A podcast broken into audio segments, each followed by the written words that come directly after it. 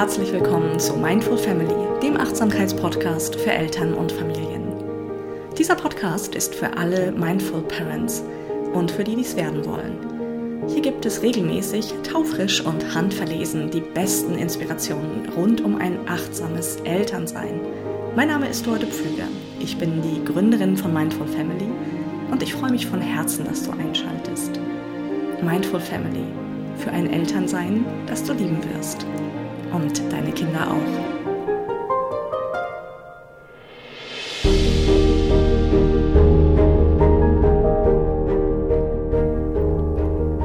Hallo, ich grüße dich. Wie schön, dass du wieder einschaltest. Heute geht es um das Thema, wie du deinen Kindern Raum gibst für ihre Entwicklung, für ihre ganz individuelle Entwicklung. Und jetzt sagst du vielleicht, ja, toll, Dorte, das ist doch logisch, darum geht's doch in dem ganzen Elternsein, den Kindern den Raum zu geben, in dem sie sich gesund und stabil entwickeln können. Das mache ich schon.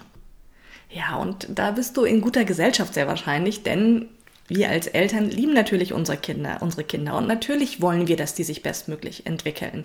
Nur, und darum geht es heute diese Episode, das, was in der Theorie so logisch klingt und so selbstverständlich und wo wir alle sagen würden, jawohl, genau so ist es richtig und genauso will ich das machen, das ist in der Praxis manchmal eben gar nicht so einfach. Und manchmal verhalten wir uns in einer Weise auch unbewusst, einfach, ja, weil da einfach die Bewusstheit fehlt, ähm, die das verhindern kann oder die es konterkarieren kann, dass das Kind wirklich den Raum hat, in dem es sich und seine Individualität voll und ganz zur Entfaltung bringen kann.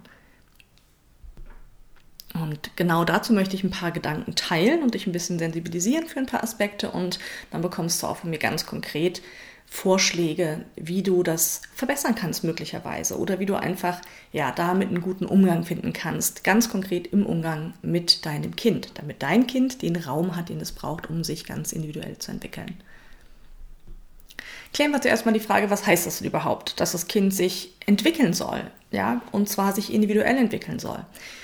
Ich will jetzt nicht das ganz große Fass aufmachen der Entwicklungspsychologie oder dergleichen. Machen wir es mal ganz einfach und sagen, das Kind kommt auf die Welt mit einer bestimmten Disposition, mit einem bestimmten Temperament, mit bestimmten Talenten und so weiter. Und wir lassen jetzt auch mal außen vor, was davon vielleicht alles genetisch prädisponiert ist und was sozial erworben ist, alle diese Dinge. Wir nehmen das einfach mal so. Das Kind kommt auf die Welt und hat sich bestimmte Dinge mitgebracht.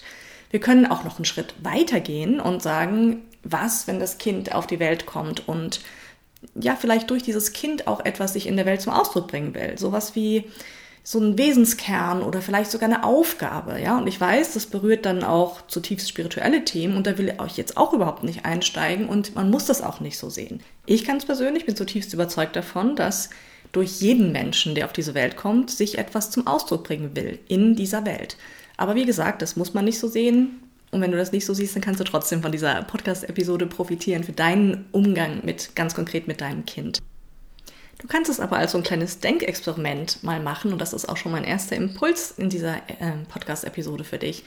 Komm doch mal von dem Punkt. Komm doch einfach mal spaßhalber bei dem Punkt, auch wenn du das sonst nicht glaubst oder anders siehst, dass dein Kind auf diese Welt gekommen ist und dass durch dieses Kind sich in der Welt etwas zum Ausdruck bringen will. Was, wenn dein Kind sich selbst eine Aufgabe gestellt hätte? Was, wenn es sich etwas mitgebracht hätte, was es in dieser Welt realisieren möchte? Einfach mal probehalber diesen Gedanken zulassen und schauen, was passiert. Wie anders ist dann vielleicht dein Kontakt zu diesem Kind oder deine Haltung diesem Kind gegenüber? Ja, und wie leicht fällt es dann aus dieser Erzieherin, erziehungsberechtigten Perspektive rauszukommen? Ich mag diesen Begriff Erziehen sowieso nicht so gerne und reinzukommen in so eine Haltung des, ja, des ehrfurchtsvollen Begleitens.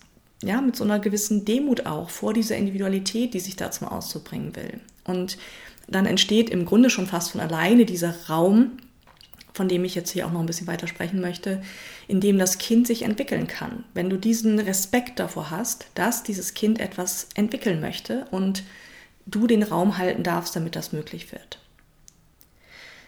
So, und jetzt möchte ich gerne ein paar Gedanken erstmal teilen, warum das manchmal nicht so gut gelingt oder ja, wie wir Menschen da so gestrickt sind, warum das manchmal schwerfällt. Und da möchte ich dich gerne mal einladen, dich mal so an dein eigenes Familiensystem zu erinnern, deine Herkunftsfamilie. Du kennst es bestimmt auch, dass es in jeder, es gibt in jeder Familie, dass es so Zuschreibungen gibt, ja, für bestimmte Familienmitglieder. Das ist so, wie so Familienlegenden, die immer wieder kolportiert werden. Ja, der Onkel Hans, der war ja schon immer ein ganz schlimmer Finger. Oder, ach, die Oma Erna ist aber auch eine Frohnatur. Das ist halt einfach so. Oder, ach mein Gott, der Zweitgeborene von den Müllers, dass aus dem nichts wird, das konnte man ja vorher schon sehen. Das berühmte schwarze Schaf oder so. Woher diese ganzen Ansichten und Bewertungen und Urteile kommen, das kann keiner so genau sagen. Das ist so eine gemeinsame Familiengeschichtsschreibung. Ja, manchmal ist das, äh, nimmt das den Ausgang in einer bestimmten Situation, so anekdotisch oder ein bestimmtes Verhalten, was aber immer und immer wieder bewertet wird. Ja, also in meiner Familie ist das zum Beispiel auch so. Ich hatte da oder hab da irgendwie dieses Label auf meiner Stirn kleben, dass ich irgendwie die chaotische bin. Ja, es gibt sehr viele sehr geordnete Menschen in meinem Familiensystem und ich bin irgendwie die chaotische, ne? die Künstlerin, die ein bisschen auch schwingt da sowas mit, die nichts so richtig auf die Kette kriegt, ja, obwohl ich studiert und Abschlüsse gemacht habe und alles, aber ne, irgendwie sowas schwingt da mit. Und ich erinnere mich zum Beispiel ganz bewusst an eine Anekdote, nur mal um so ein Beispiel mal deutlich zu machen, wie subtil das ist. Ähm, da habe ich schon alleine gelebt, also war ausgezogen, war schon erwachsen und hatte gerade so eine Phase, wo ich so Medienfasten gemacht habe und ich habe nicht mitbekommen, weil ich weder Ferngesehen habe, noch Radio gehört habe, noch an irgendwelchen Handys oder Smartphones, iPads irgendwie rumgespielt habe, dass Zeitumstellung war. Und es gab irgendwie ein Familientreffen und ich bin also eine Stunde zu spät gekommen. Und dann hatte ich den absoluten Hohn, der über mich da ausgeschüttet wurde, den ganzen Tag. Ja, haha, das ist ja wieder typisch, die dort. Ach, die ist halt so chaotisch und das kann auch nur der dort passieren. Wie kann einem denn sowas passieren, dass man die Zeitumstellung nicht mitkriegt? Ne, so. Und Jetzt kannst du mal da so reinfühlen, reinschmecken. Vielleicht kennst du vergleichbare Situationen, wie sich das so anfühlt. Ne? Also das ist irgendwie nicht lustig. Man sitzt dann da und denkt, ja klar, ihr habt alle eure Ansichten über mich und das ist, um mal jetzt in diesem Bild zu bleiben mit dem Raum, um den es heute geht, das macht den Raum eng. Ne? Das sind Zuschreibungen von allen Seiten, die an, an meine Person dann äh, vorgenommen werden und das macht den Raum eng. Und wie gesagt, wenn du solche Situationen vielleicht auch selber kennst aus deinem Familiensystem, dann weißt du jetzt sehr wahrscheinlich, wovon ich spreche. Und das Interessante ist auch, dass diese Labels, wenn man sie dann einmal hat, einen auch nie wieder verlassen. Ja, also selbst wenn man da aktiv versucht, gegen anzukämpfen und wenn man versucht zu argumentieren, irgendwie bleibt das einfach so. Und im Übrigen mal so in Klammern oder, oder eher in Parenthese, das gilt nicht nur für Familien, das gilt im Grunde für alle sozialen Systeme, aber im Familiensystem ist es besonders stark ausgeprägt. Also da sind einfach besonders intensive Bindungen ja über viele Jahre. Da trifft das auch, äh, tritt das äh, besonders auf, aber es trifft eben auch für alle anderen sozialen Kontexte zu. Also Freundeskreise, Kommilitonen und so weiter, wenn du nach Jahren wieder mal auf irgendein Klassentreffen fährst oder irgendwo zufällig in einem Supermarkt einen Kommilitonen von früher triffst, dann machst du vielleicht auch mal solche, manchmal solche Erfahrungen. Und ich erinnere mich noch dran, dass in einem, in einem Seminar über Entwicklungspsychologie in meinem Studium ein Prof mal so ein Zitat geteilt hat. Ich kriege das jetzt leider nicht mehr wörtlich zusammen, aber so sinngemäß war das, ähm, lebe an einem Ort und tue deine Arbeit und nach sieben Jahren gehe in die Einsamkeit oder in die Fremde, damit die Menschen um dich herum dich nicht abhalten, der zu sein, der du geworden bist. Dass die Menschen um dich herum dich nicht davon abhalten, der zu sein, der du geworden bist. Und ich habe auf diesem Zitat echt ewig rumgekaut. Ich habe gemerkt, dass es irgendwie ist da eine tiefe äh, Wahrheit drin, eine tiefe Weisheit drin. Und was hier so mitschwingt, ist eben, dass das Fesseln sind, dass diese Zuschreibungen, die die Menschen über dich vornehmen, oder eben, wenn wir die Perspektive umdrehen, die Zuschreibungen, die du vornimmst an die Adresse anderer Menschen, das sind auch Fesseln, ja, die halten sozusagen auch einen Menschen davon ab, sich in eine bestimmte äh, Richtung weiterentwickeln zu können im Zweifelsfall. Und das ist ein total spannendes Phänomen. Da könnte ich auch ähm, ewig drüber sprechen, weil ich das so spannend finde. Es gibt zum Beispiel aus der Unterrichtsforschung ganz spannende Forschungsergebnisse, die auch zeigen, dass zum Beispiel Lehrer, ja, die haben dann ja auch ihre Ansichten über bestimmte Schüler, dass das auch mit der Leistungsmessung korreliert. Und wenn zum Beispiel ein Lehrer in eine Klasse kommt, neu und unvoreingenommen und nicht von dem Klassenlehrer davor erstmal ähm, abgedatet wird und schon mal auf Stand gebracht wird, wer denn der Klassenkasper ist und wer der Schwierige ist und all diese Dinge, dass dann das die Leistungsmessung anders ausfällt. Ja, also das heißt, die Einstellungen, die Urteile, die wir bei einer Person haben, die bringen irgendwie eine seltsame Wechselwirkung in, in Gang, sage ich mal. Ja, also das bringt tatsächlich dann Schüler zum Beispiel auch dazu, schlechtere Leistungen zu bringen, wenn das erwartet wird. Und in den Augen der Lehrkraft, die das bewertet, sind dann eben die Leistungen auch schlechter. Und was ich damit sagen will, da besteht eine Wechselwirkung zwischen dem, der die Ansichten zuschreibt und die Bewertungen und die ganzen Urteile und der Person. Ja, und jetzt kommen, kommen wir wieder zurück zu dir und deinem Kind und den Raum, den es da zu kreieren gilt. Denn das sind auch genau diese subtilen Prozesse. Ja, das kann sein. Du, dein Kind kommt auf die Welt oder sagen wir mal, du hast zwei Kinder und die sind vielleicht sehr unterschiedlich vom Temperament. Und dann kann das passieren oder passiert das in den allermeisten Fällen, wenn wir da nicht sehr wach dafür sind, dass wir da bestimmte Ansichten, Urteile, Bewertungen damit verbinden. Ja, also machen wir mal noch konkreter das Beispiel. Du hast vielleicht ein sehr lebendiges Kind, vielleicht einen sehr lebendigen Jungen. Ja, und dann verbindest du das vielleicht mit Bewertungen. Das ist sehr laut, das ist sehr anstrengend, wenn du vielleicht selber, sagen wir mal, hochsensibel oder introvertiert bist. Und ähm, dann kann es sein, dass sich, also ganz subtil, ne? Also ich meine jetzt wirklich nicht, dass du dann durch die Gegend rennst und deinem Kind auch erzählst, wie laut und anstrengend du das findest. Also kann auch passieren. Aber auf so einer subtileren Ebene kann das einfach sein, dass diese Bewertungen, die du vornimmst, dass dieses Kind, was sich sehr lebendig verhält, laut und anstrengend ist oder dass das manchmal auf die Nerven geht, dass das deinen Kontakt mit dem Kind beeinflusst. Ne? In dieser ganz subtilen Wechselwirkung, wie ich das eben ausgeführt habe. Das Kind wird spüren, irgendetwas stimmt nicht mit mir. Kinder differenzieren das nicht, analysieren das nicht, die machen das nicht auf so einer bewussten Ebene, sondern auf einer vorbewussten Ebene nehmen die Kinder wahr, irgendwas stimmt mit mir nicht, irgendwas nervt meine Mutter an mir und an dem, wie ich bin. Und je nachdem, wie intensiv das ausgeprägt ist, also wie sich das in deinem Verhalten dann eben zeigt, was weiß ich, dass du äh, die Augen verdrehst, wenn dein Kind laut singend irgendwas macht oder ähm, viel schimpft oder was auch immer. Je nachdem, wie ausgeprägt dann deine Reaktionen sind, die sich aus diesen Bewertungen und Ansichten ableiten, hat das natürlich Einfluss auf die Entwicklung deines Kindes. Ja, denn Kinder sind Seismographen, die spüren alles, alles, alles. Und Kinder wollen geliebt werden. Und wenn das Kind spürt, irgendwas stimmt nicht mit mir, dann wird es versuchen, sich anzupassen in seinem Verhalten. Oder es geht in den Widerstand. Das ist auch natürlich immer eine Möglichkeit. Oder im Zweifelsfall ist es einfach nur dieses diffuse Gefühl, mit mir ist was nicht okay. Und das hat was zu tun natürlich mit der Entwicklung eines Selbstwertgefühls. Kinder spüren das. Bin ich okay, so wie ich bin oder nicht?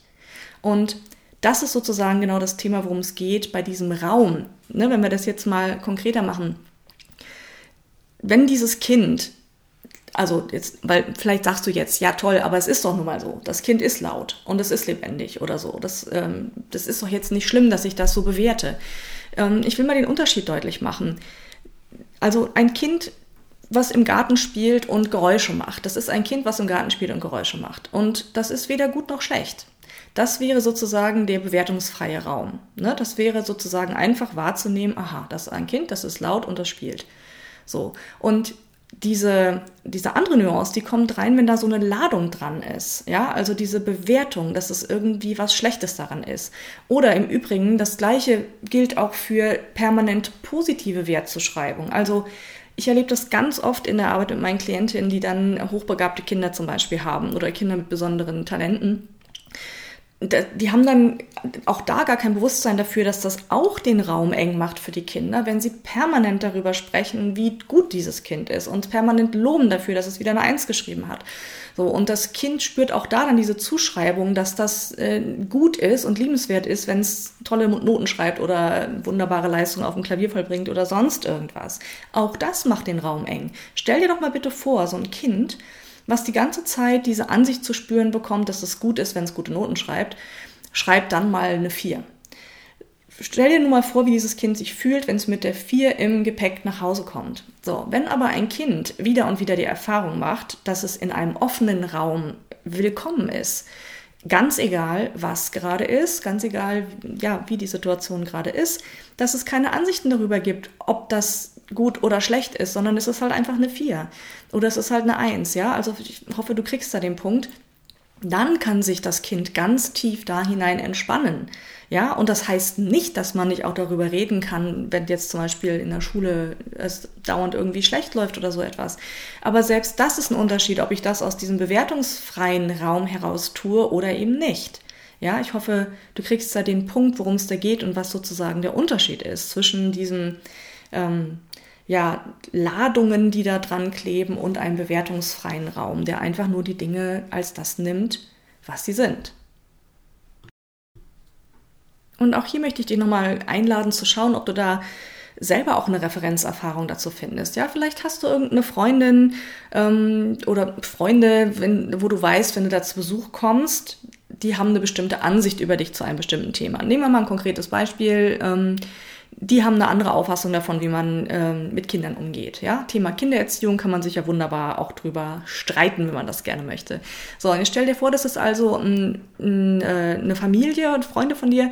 Wenn du da hinfährst, dann spürst du möglicherweise schon auf der Fahrt dahin, wie sich innerlich alles zusammenzieht in dir. Also jetzt nicht so dramatisch, aber ne, als, als eine Reaktion darauf, dass du schon davon ausgehen kannst, dass dann diese Energie spürbar ist ja, in Form von kleinen Spitzen oder von tatsächlichen Konfrontationen oder in Form von einem Nasen, Naserümpfen, wenn du mit deinem Kind in einer bestimmten Weise umgehst. Ja, also es schwingt dann irgendwie mit. Und jetzt stell dir mal vor, diese Freunde wären eben nicht so, sondern würden einfach diesen offenen Raum kreieren und würden dich einfach annehmen als jemand, der sein Kind auf diese Art und Weise behandelt. Aha, guck mal, so behandelt dieser Mensch dieses Kind. Das ist weder gut noch schlecht, das nehme ich einfach wahr. Ja, wenn da keine Ladung drauf ist, was das für einen Raum kreiert. Und wenn du jetzt keine Referenzerfahrungen dazu kriegst oder dir einfällt, dann kann das sein, dass du gar nicht so viele Erfahrungsräume hast, wo das so ist. Und dann bist du damit nicht allein, das kann ich dir sagen. Also mir fällt das immer wieder auf, ich bin ja in vielen verschiedenen diversen ähm, Achtsamkeitsausbildungen auch gewesen und bin auch jetzt im Moment gerade in einer Ausbildungsgruppe, die über mehrere Monate jetzt schon in derselben Konstellation zusammen ist. Und wenn wir dann unsere äh, Treffen da haben, äh, live oder jetzt auch in der Corona-Pandemie online und das üben die ganze Zeit, ne? diese, diese Haltung der Offenheit sozusagen. In, an der Achtsamkeit nennen wir das Beginners Mind, sage ich gleich nochmal was dazu dann bin ich danach immer so beseelt und fühle, also das fühlt sich einfach so gut an. Ich bin dann immer fast ein bisschen traurig, wenn ich dann so in meine normalen Kontexte zurückkomme und weil ich dann so denke, Mann, warum können wir nicht als Menschen einfach alle so miteinander umgehen? In diesem vorurteilsfreien, wertschätzenden Raum, die Menschen einfach wahrzunehmen, so wie sie jetzt gerade sind ohne die ganze Zeit zu urteilen und zu bewerten und all diese Dinge. Das ist, das kreiert einen unglaublichen Raum und du spürst sofort auch, wie, wie in dir ganz anders die Potenziale sich entfalten können. So, und jetzt wieder zurück zu dir und deinem Kind. Das ist ja der Punkt, um den es mir heute geht. Wie kannst du diesen Raum für dein Kind kreieren? Und ich habe das eben schon ähm, einmal fallen lassen, das Wort, also der Anfängergeist. Wir nennen diese Haltung in der Achtsamkeit den Anfängergeist. Anfängergeist heißt im Grunde genau das, den Dingen so zu begegnen, als würdest du sie das aller, allererste Mal sehen und ihnen das aller, allererste Mal begegnen. Also von der Idee her. Ne, ist natürlich eine Utopie, du kannst deinem Kind ja nicht zum ersten Mal immer wieder begegnen. Aber so eine Haltung einzunehmen. Ja, und wenn wir nochmal dieses Beispiel nehmen mit dem lauten, lebendigen Jungen, ne? wenn du das übst, es braucht ein bisschen Übung, das geht nicht gleich sofort und ich sage dir auch gleich, wie du das üben kannst. Ähm, wenn dir das gelingt, wirklich diesem lauten und lebendigen Kind mit diesem Anfängergeist zu begegnen, dann kann das sein, dass ganz andere Nuancen auftauchen, dass du völlig wahrnimmst, was für eine Kraft da auch drin ist, ja, oder dass du ähm, ja überflutet wirst von liebevollen Gefühlen, weil diese Lebendigkeit einfach Lebendigkeit ist. Und was, wenn du das nicht bewerten müsstest, so, ja, und jetzt fragst du dich vielleicht, okay, ja, wie soll ich das denn aber machen? So, und da möchte ich jetzt ganz konkret dir ein paar Tipps geben, wie du diesen Anfängergeist kultivieren und üben kannst, ganz direkt im Umgang mit deinem Kind. Und wie gesagt, ich schicke das voraus, das braucht am Anfang tatsächlich ein bisschen Übung, denn wir sind sehr, sehr, sehr dolle verhaftet mit unseren ganzen Ansichten und Bewertungen, die wir so haben. Also, hier ist meine Einladung, wie du da vorgehen kannst. Schritt Nummer eins ist immer es zu bemerken. Wenn du mir schon eine Weile folgst auf irgendwelchen Kanälen, dann hast du mich das schon oft sagen hören. Das ist immer der erste Schritt, zu bemerken, wie es gerade ist. Und das heißt, die erste Einladung ist, geh doch mal mit so einem Forschergeist in den Kontakt mit deinem Kind und schau mal, welche Ansichten habe ich denn über mein Kind? Und wo kommen die denn eigentlich her? Und woraus schließe ich das denn? Und vielleicht hast du Lust, das sogar auch einfach mal aufzuschreiben. Einfach mal alles aufschreiben, was du an Ansichten und Bewertungen und Urteile, positive und negative, über dein Kind hast. So Geschichten, die du deinen Freunden auch erzählst. Ja, mein Kind ist immer so und so oder ja, mein Kind verhält sich immer so und so. All das mal einfach ins Bewusstsein heben und vielleicht auch mal spielerisch damit umgehen und versuchen, Gegenbeweise zu finden. Wenn du zum Beispiel ähm, sowas findest wie, ach, mein Kind ist hochsensibel oder sehr, sehr, sehr sensibel jedenfalls, dann schau mal, ob du auch Gegenbeweise findest. Ja, vielleicht Situationen, in denen das ganz anders sich darstellt in deiner Erinnerung. Und das ist also der erste Schritt mit so einem Forschergeist, da mal dran zu gehen und zu bemerken, wie es gerade ist. Und der zweite Schritt wäre dann, nimm dir eine Situation, eine ganz konkrete Situation mit deinem Kind und nimm dir vor, diesem Kind jetzt mal so zu begegnen, als würdest du es das allererste Mal sehen ihm das allererste Mal begegnen.